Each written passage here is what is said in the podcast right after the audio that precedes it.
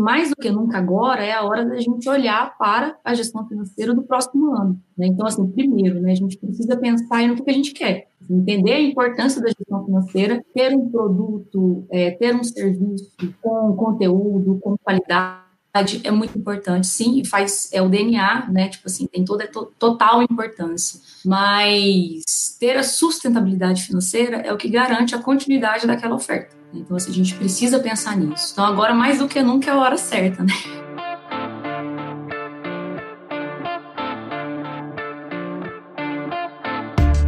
Olá pessoal, muito boa noite. Meu nome é Lucas Santana. Estamos aqui mais uma vez, mais uma noite, para gravar mais um episódio do podcast da Inventivos. Dessa vez com a convidada super especial, Thais Oliveira, que vai se apresentar daqui a pouco. Para quem não conhece a Inventivos, a Inventivos é uma comunidade de criativos, empreendedores, ativistas focados em tirar seus projetos do papel, em darem mais corpo aos seus projetos, pensarem em como tornar seus projetos rentáveis, sustentáveis ao longo do tempo. Então a ideia é dar conhecimento, conexões e informações para que esses empreendedores criativos consigam fazer com que seus projetos andem, consigam dar novos áreas e fazer seus projetos decolarem. Então é isso. Oi, Thaís, boa noite. Olá, boa noite, Lucas, boa noite, Inventivos. Opa, tudo bem, Thaís? Então, mais uma vez, muito obrigado por você vir aqui falar com a gente, trocar essa ideia. E aí eu queria que você começasse se apresentando. Se apresenta um pouquinho pessoal, quem é Thaís, o que é que você faz. Eu sou a Thaís, eu sou aqui de Goiânia,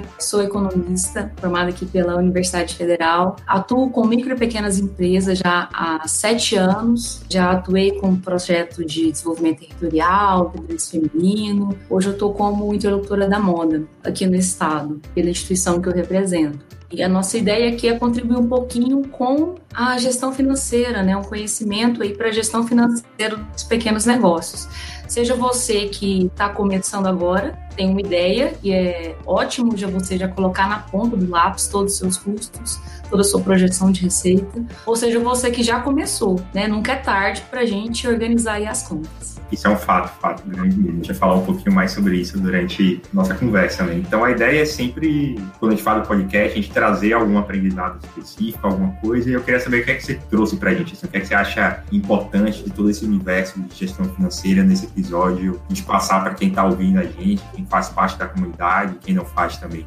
Lucas, é tão assim importante a gente falar desse tema, né? Ainda mais assim num ano tão conturbado como a gente teve, né? Onde até mesmo aquela empresa que estava ali segura financeiramente, ela passou por um terremoto, zero entrada e necessidade de pegar um empréstimo. Então assim, foi um ano muito difícil e bem assim atípico para todo mundo. Então, assim, mais do que nunca agora é a hora da gente olhar para a gestão financeira do próximo ano. Né? Então, assim, primeiro, né, a gente precisa pensar no que, a gente quer, entender a importância da gestão financeira, ter um produto, é, ter um serviço com conteúdo, com qualidade é muito importante, sim, e faz é o DNA, né? Tipo assim, tem toda to, total importância. Mas ter a sustentabilidade financeira é o que garante a continuidade daquela oferta. Então, assim, a gente precisa pensar nisso. Então, agora mais do que nunca é a hora certa, né? Para a gente pensar nessa gestão financeira de a partir de 2021, né?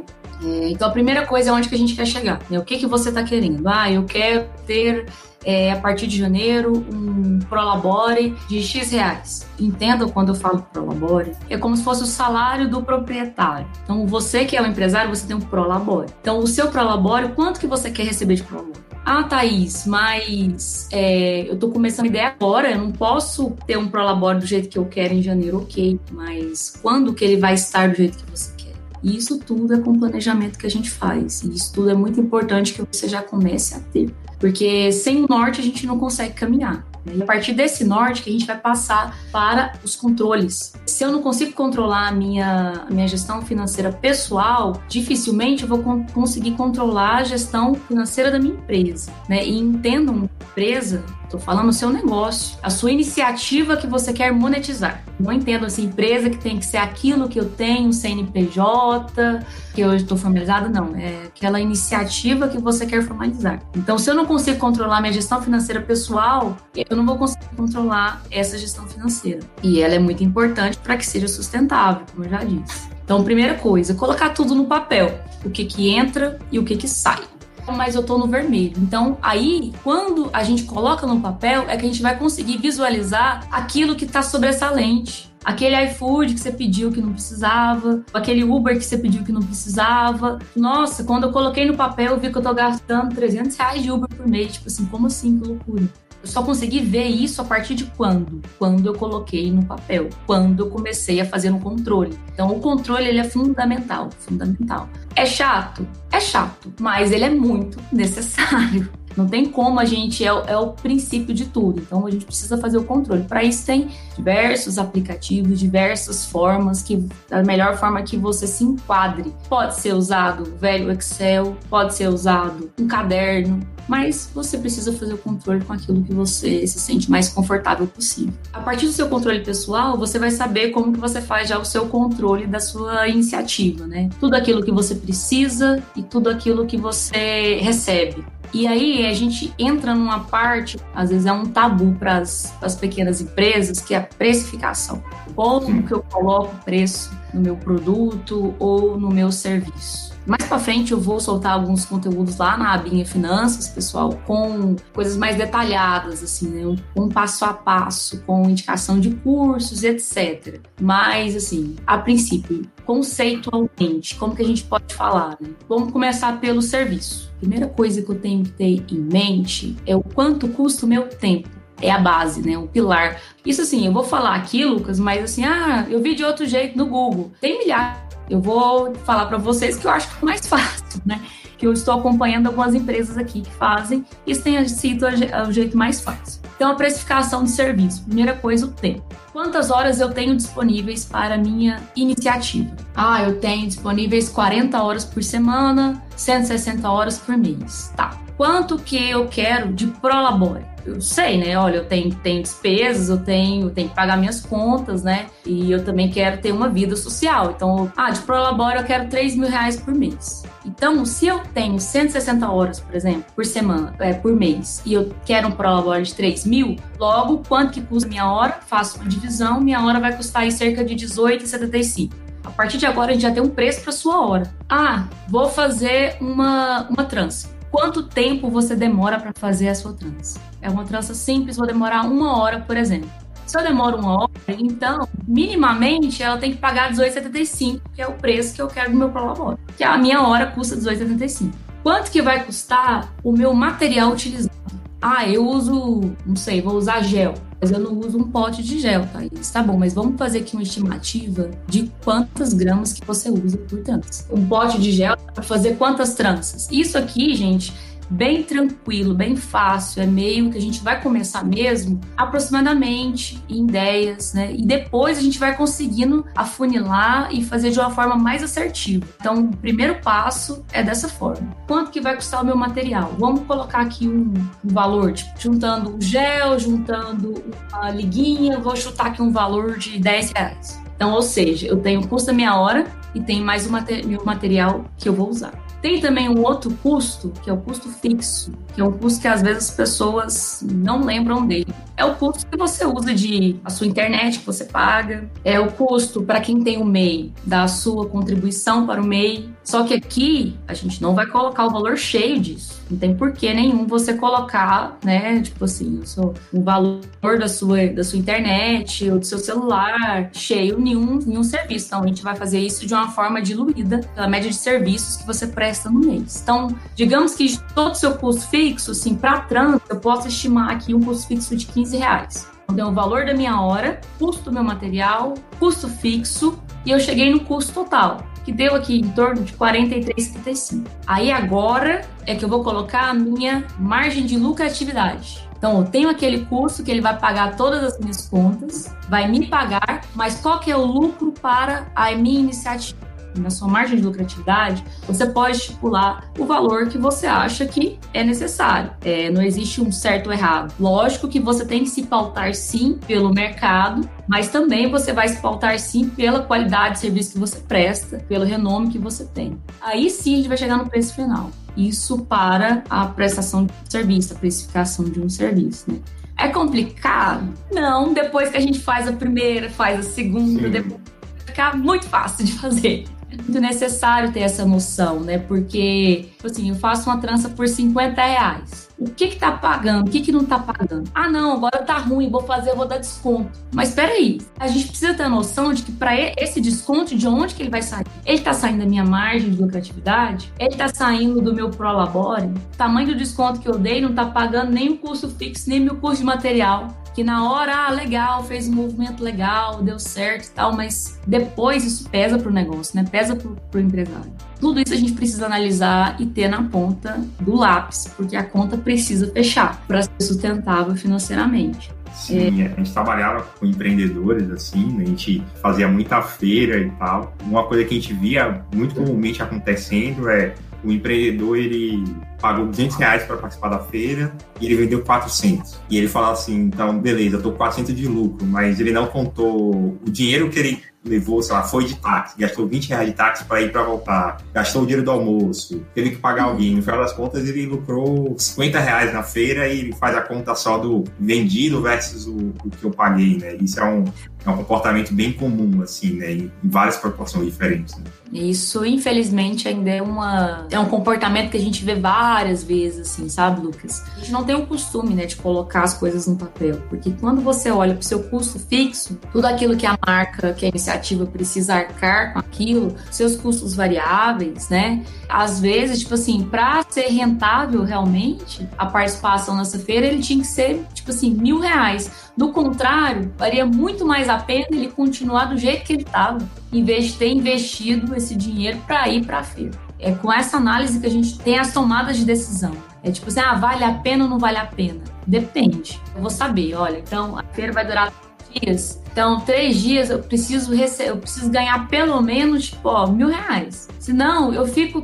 elas por elas, fica aqui de onde que eu tô e que eu vou continuar tendo a receita que eu tenho. Então, aí já vai 373 por dia. E isso a gente tem que ser tão orgânico para conversar, até mesmo para a organização da feira, porque na medida que a pessoa, os organizadores te pedem um investimento, eles precisam de falar no que, que eles estão investindo, né? Falar assim, olha, esses 200 reais que você está pagando para estar tá aqui, a gente vai fazer um impulsionamento que vai alcançar, tipo assim, tantas pessoas. A gente vai divulgar em tais, tais, tais lugares. A gente estima um público classe média, B, C. É, então, assim, o ticket médio é de tal a tal. Então, isso tudo é análise, né?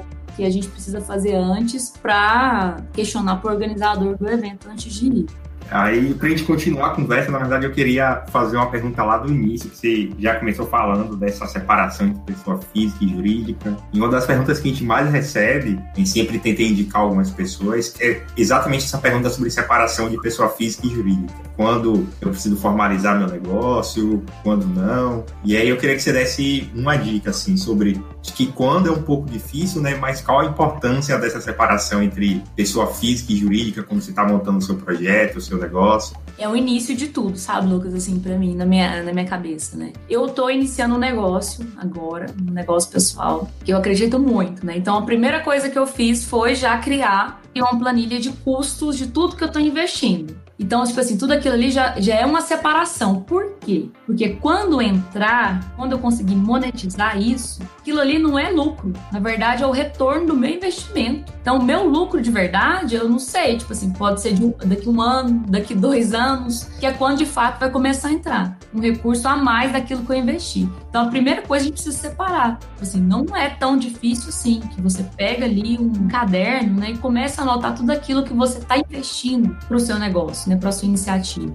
Seja o seu, ah, é o transporte que eu fui lá. Ah, não, eu tive que comprar um caderno. E coloca tudo isso já no papel para ter isso de dados, né? Isso já é a separação. Mas você não precisa para começar um negócio abrir um MEI, a não ser que tenha outros outras coisas aí em questão, né? Tipo assim, ah, é, eu já tô começando hoje, eu preciso emitir nota. Ah, eu tô começando hoje e eu, eu gostaria sim de ter os benefícios do MEI, eu já tô iniciando minhas atividades, né? O MEI também tem muitos benefícios. Ok, mas tipo assim, ah, eu tenho o quê? Não, eu não tenho que criar agora, né, essa obrigação para minha empresa, esse custo para minha empresa, que é ali aquela, aquela contribuição de 50 a 60 reais, depende ali do que, que você coloca. Né? Então, assim, né? A não ser que você seja viável para você no momento que você está. Isso você analisa é, das diversas formas. Mas a separação, o que, que é conta do Lucas, o que, que é conta da Inventivos? Né? Tipo assim, quais são os custos? Ah, não, beleza, a Inventivos é, trabalha aqui na minha casa, eu uso, a mesma, eu uso a mesma internet e eu uso também com outras coisas. A internet da minha casa não é só para Inventivos. Beleza, então, tipo, quantos por cento que eu poderia dar a, da minha internet que eu uso hoje para Inventivos? É 50? 50 é pessoal e 50 é para Inventivos? Então, eu já começo a separar as minhas coisas, né? Isso, assim, é, é uma atividade que não está na nossa rotina hoje, né? Porque a gente não tem esse costume, assim, de educação financeira, né? Assim, a gente precisa colocar isso em prática. Aí você, ah, Thais, agora eu vou ter que anotar o cafezinho que eu comprei porque eu fui fazer isso na rua, que não sei o quê. Depende muito do seu critério de descrição que você quer começar. Você fica à vontade, mas tipo assim, a ideia aqui é a gente ter realmente uma, uma ideia do todo, né? Não precisa ser tão criterioso, mas precisa entrar na sua rotina, seja semanal, dois, três dias, mas não pode ser mensal, né? Tipo assim, ah, cheguei no final do mês, peraí, passei isso Sim, sim. E aí você acaba vendo muito o prejuízo da física vai para pessoal, ou vice-versa, ou o prejuízo da, é, da jurídica vai para física, né? Enfim, é, é uma complicação. É, e aí, tipo, a gente entra. Quando eu falei lá da precificação do serviço, né? Porque a primeira coisa que eu falei foi do da hora, né? Prolabore. Porque você precisa saber o quanto de fato que você vai tirar da empresa. Isso determinado. Não é tipo assim, ah, eu trabalhei tanto, ganhei tanto, então peraí, isso aqui é mil. Não, não é assim. A empresa tem a conta dela. E a empresa precisa ter a poupança, vou falar poupança assim em termos de a reserva, né? Tipo assim, é uma pessoa jurídica. Então, tipo assim, ela precisa pagar as contas, fazer investimento né? Então, não é tipo assim, tudo aquilo ali que sobrou é seu. Não é dessa forma. Então, essa separação, saber quanto que você vai receber, ter determinado isso e já ter determinado quando você vai tirar, não precisa ser mensalmente, pode ser semanalmente, quinzenalmente, mas aquele valor fixo, não um valor variável.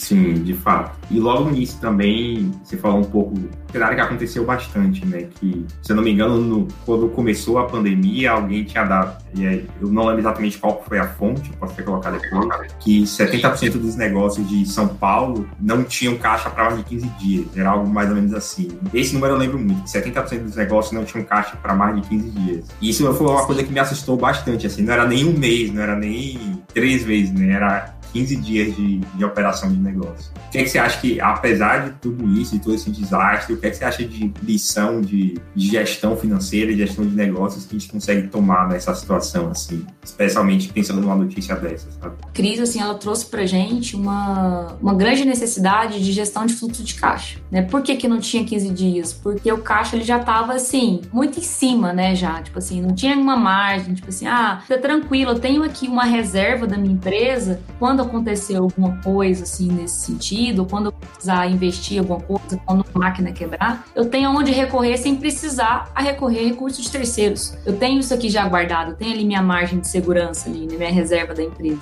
O real que a gente viu é que até mesmo grandes marcas não tinham isso, né? Ninguém estava esperando isso, ok. Assim, nem ali aquele mínimo existia, né? Então isso reflete uma grande o que a gente já vê, né, assim, no mercado, que é uma, uma falta de maturidade gerencial financeira das empresas. Isso sim, por conta de muitas coisas, né? Assim, que a gente olha para o passado, a gente não tem assim uma educação financeira. A gente, eu falo brasileiros, assim, né? De uma forma estruturada, que seja na nossa educação, que já esteja ali tão bem assim estruturado, né? Isso a gente acaba que aprendendo mesmo fazendo. E aí a gente tem corre muitos erros. E esse 70% que você viu dependeu muito de segmentos teve segmento que não tinha como, tipo assim, precisava. Ou e já ia fechar a porta, era tipo assim, era uma semana. Se não tem entrada, tem que fechar. Outros tinha até. A, a, o maior que eu vi foi 30 dias. Nossa. E assim, eu acho que é, é, bem uma coisa que você falou de gestão, porque a impressão que eu tinha seria pela falta do dinheiro, pela falta da entrada, mas eu via muitos negócios assim muito grandes e que passaram pela mesma situação, né? Não era pela falta do de, de existir dinheiro naquela empresa. Mesmo. Isso foi um negócio que me chamou muito a atenção, sabe? Assim, mesmo negócio que faturavam muito, passaram pela mesma coisa, assim. Exatamente. Tipo assim, o que, a gente observa? Não é, ah, não, é porque eu não vendi antes. Não, tipo assim, empresas que já tinham ali um fluxo muito alto, mas ali o custo dela era, o custo operacional era muito alto. Então, assim, acabava que o volume tava para manter, mas se tem uma quebra de entrada, não consegue manter, porque o custo operacional, os custos, tipo assim, é, a despesa operacional, a despesa fixa, as despesas variáveis todas eram muito altas, muito, muito caras para a empresa. Então, sem aquela receita ali era impossível. Então, tipo, quando o trem tá tudo bom, a gente não olha para isso, não, tá tudo jóia, né? Então, agora, eu acho que a gente vai entrar aí numa, numa vertente de mais atenção para a gestão financeira, porque o que, o que fez a diferença nesses últimos meses aí foi isso. Sim você falou um pouco sobre finanças pessoais. Eu sou, eu acredito muito assim que o primeiro objetivo que uma pessoa tem que ter pensando em investimentos é aquela famosa reserva de emergência, né? seu dinheiro guardado para caso alguma coisa dê um problema. Você acha que esse deveria ser um grande objetivo também para as empresas, especialmente no início da, da existência delas, assim? Exatamente. Como eu disse assim, é a empresa ela é uma pessoa, né? E a gente está sujeito a diversas intempéries. Alguma coisa pode acontecer, a gente vai precisar de uma reserva. E a empresa precisa disso. Tudo aquilo que você gastou, mais o seu ressarcimento, né, que é o seu prolabore, o que fica ali, de resto, a, a margem de lucratividade, ela precisa ficar na empresa. Né? Então você precisa pagar o que você consumiu, aquilo que você trabalhou, as suas horas, e ainda fica uma coisa para Então, assim, é, é muito semelhante, né? Então, eu controlo a minha finança pessoal, eu também controlo as finanças da minha empresa. Eu tenho uma reserva para mim, enquanto pessoa física, para caso alguma coisa aconteça comigo, e aquela empresa também precisa ter essa reserva para caso alguma coisa aconteça. Ah, Covid. Ah, não, agora, tipo, aconteceu que é um grande problema, é, eu não vou conseguir mais vender. Então, a, a empresa tem que continuar. Ah, não, eu quero ir para um evento quero participar desse evento, eu preciso de um investimento. Tá ali, já tá guardado, né? Tipo assim, ó, tá ali para algo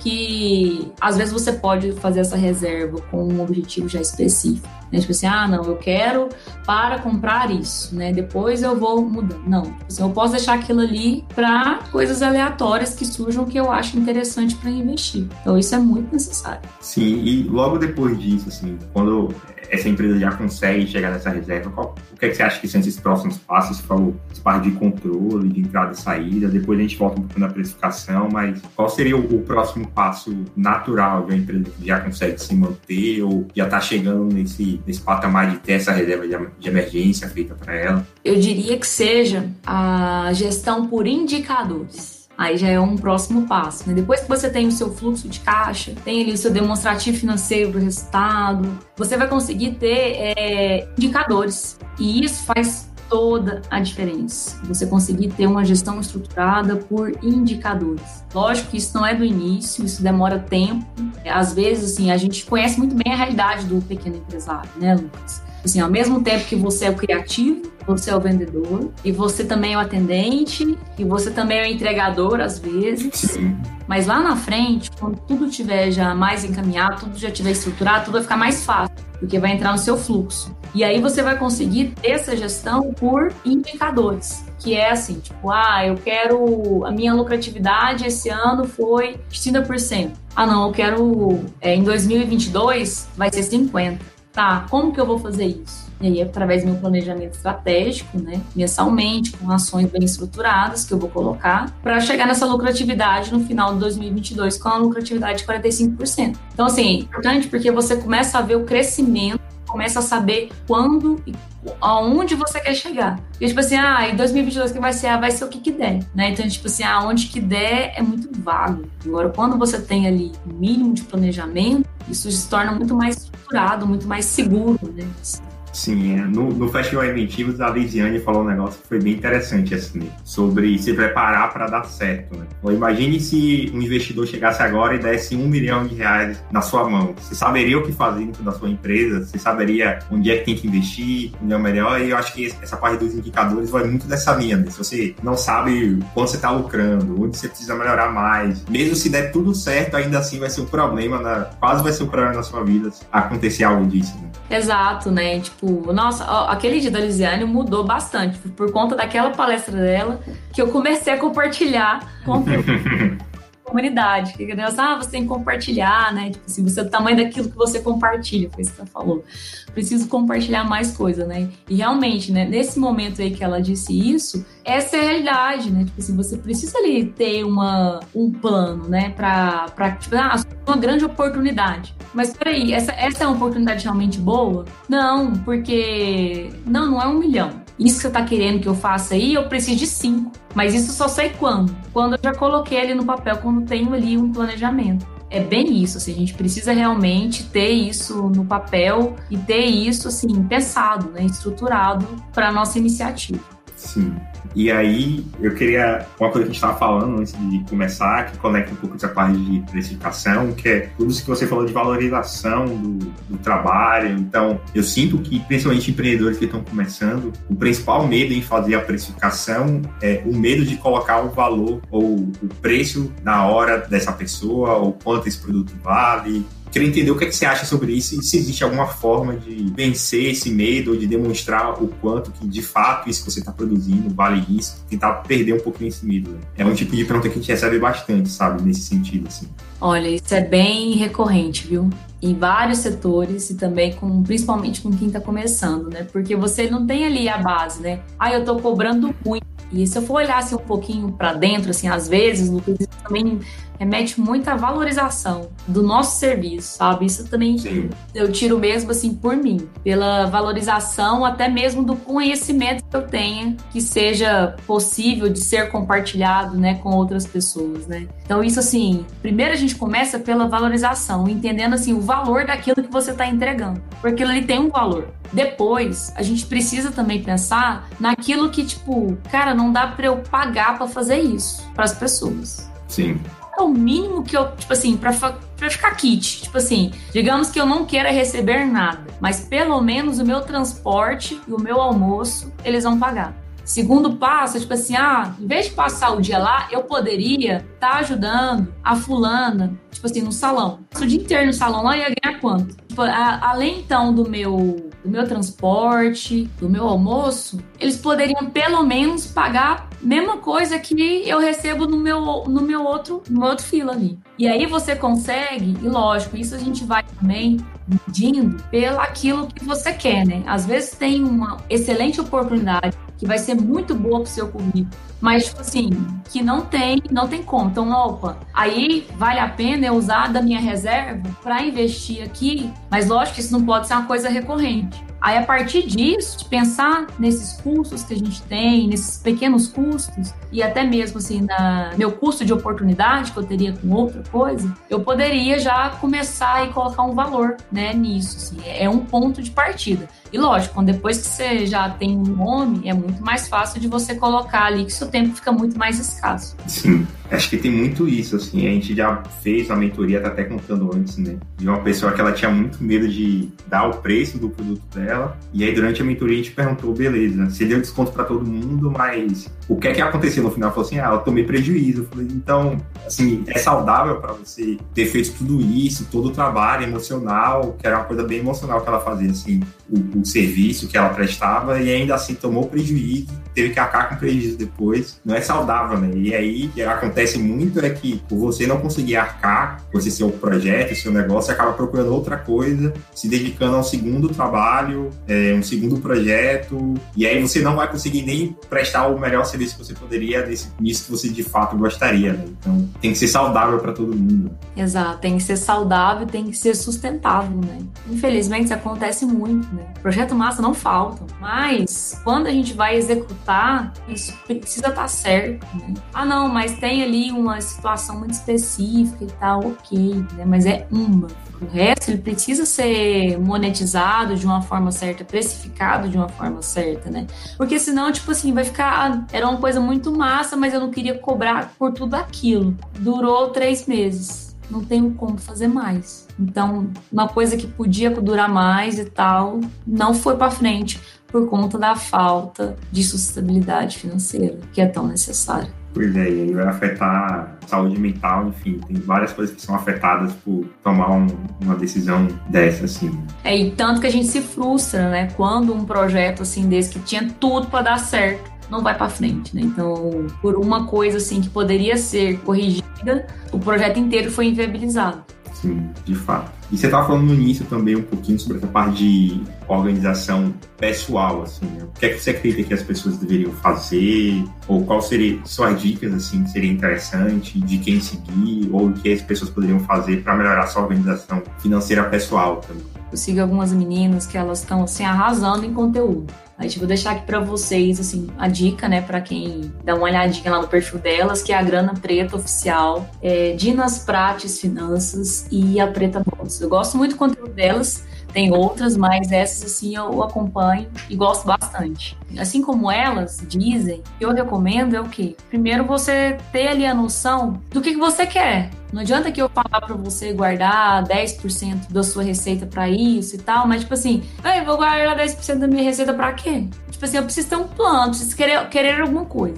Ah, tá bom, eu não quero nada. Mas pelo menos ele tenha é, a sua reserva para caso alguma coisa aconteça, você continuar tranquilo, né? Tipo assim, ah, não quero, não tem plano de comprar uma casa, não quero comprar um carro, não quero fazer uma viagem, não quero criar um negócio, mas pelo menos o reserva. Então, pelo menos tem um plano, tem uma visão de onde você quer, queira chegar. Tá, e você vem com esse papo de coach pra cima de mim? Não, mas de fato é esse ponto, da onde que você quer chegar. E a partir daí, justamente o nosso controle. Não faz sentido nenhum você querer fazer uma, é, querer fazer uma viagem internacional, precisa de juntar X reais para isso, mas assim, você tá gastando muito com coisa que não precisaria, que você poderia ter ali um controle com aquilo né? Tipo assim, ah, então você tá falando para mim não comer mais iFood, né? Um gritos da vida, não, não é isso. É você ter ali uma, uma margem até onde você vai. Ah, tá, recebi tantos. Isso aqui eu paguei minhas contas. E as minhas contas vão até tipo 30%, 40% no máximo daquilo que eu recebi. O que, que sobrou? 10% vai para minha reserva. E esse resto eu posso fazer, vou para minha saidinha, vou para meus rolezinhos, tranquilo. Mas aqueles 10% ali, ou 20%, tanto que você conseguir colocar lá, tá separado, já tá ali guardado em prol daquele plano que você tem. Essa consciência, ela é muito necessária de ter, viu, galera? E não tem assim como a gente fugir dela, né? Agora, assim, é, para quem tá mais novo, assim, é mais fácil, né? Dizer, ah, tô começando agora, tô de boa e tal. Mas se você começar com isso agora, com a reserva, com esse controle, mais à frente vai estar muito mais fácil para você e você vai ter uma, uma reserva para você fazer um investimento, fazer uma viagem internacional, fazer um intercâmbio, uma coisa assim que vai mudar a sua vida, né?